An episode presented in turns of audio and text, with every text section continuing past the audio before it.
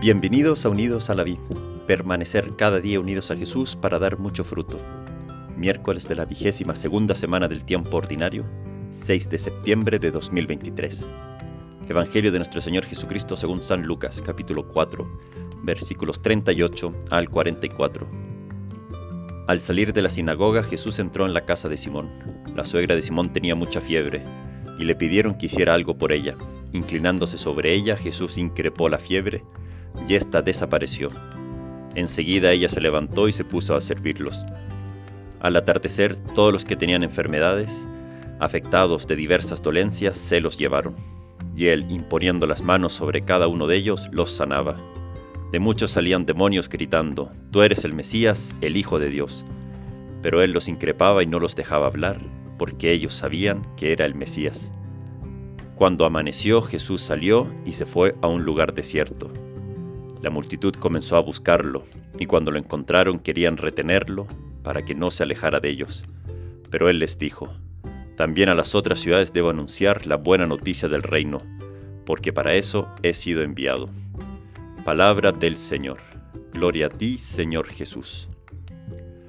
Hoy vemos a Jesús en plena acción. Hay movimiento, se traslada, sale, se inclina, está en la casa de Pedro, sana la fiebre, sana la fiebre de la suegra de Pedro, cura a los enfermos, expulsa a los demonios, se levanta temprano a rezar. Podríamos decir que es un día en la vida ordinaria de Jesús en su vida pública. Y así como Jesús tuvo días ordinarios que los vivió de forma sobrenatural, qué regalo también para nosotros tener la certeza de que podemos encontrar a Jesús en nuestra vida ordinaria. ¿Quién no siente que los días pasan y pasan y como que se hace lo mismo todos los días? Que la rutina se hace presente todos los días. Pesa lo repetitivo, levantarnos, estudiar, trabajar, comer, trabajar y dormir para tener energías para empezar de nuevo.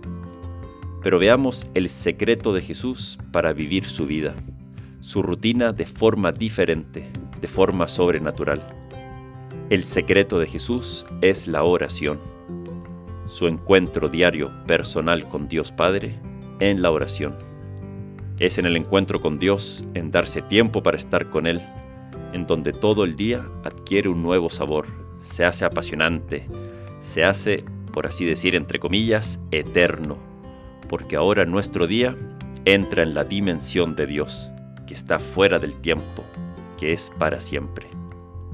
Yo como religioso y sacerdote, todos los días me levanto una hora antes de lo que sería necesario levantarme para llegar a mi apostolado como capellán.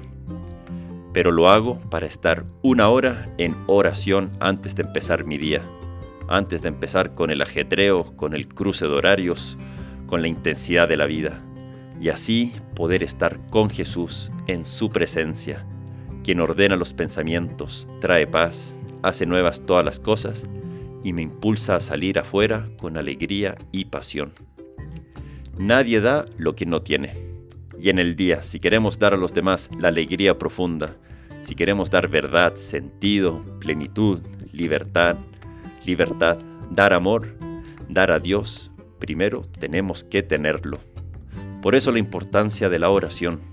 Nuestra alma ahí está en la presencia de Dios. Y después durante el día seremos reflejos de la presencia, de la imagen de Dios, de su amor. Como algo delante de una fogata o de un horno, después queda caliente, queda con ese casi como con participación del fuego, del calor, y va irradiando el calor por donde va.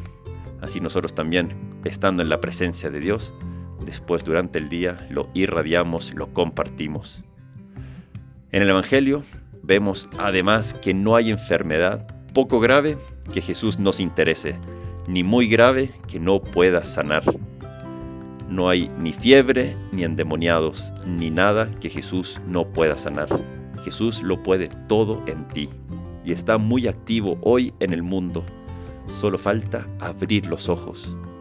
Tal vez imitemos a Jesús y levantémonos temprano. Vayamos a algún lugar desierto y veamos todo lo que Dios ya ha hecho en nosotros y veamos todo lo que Dios quiere hacer a través de nosotros y todo lo que nos quiere sanar.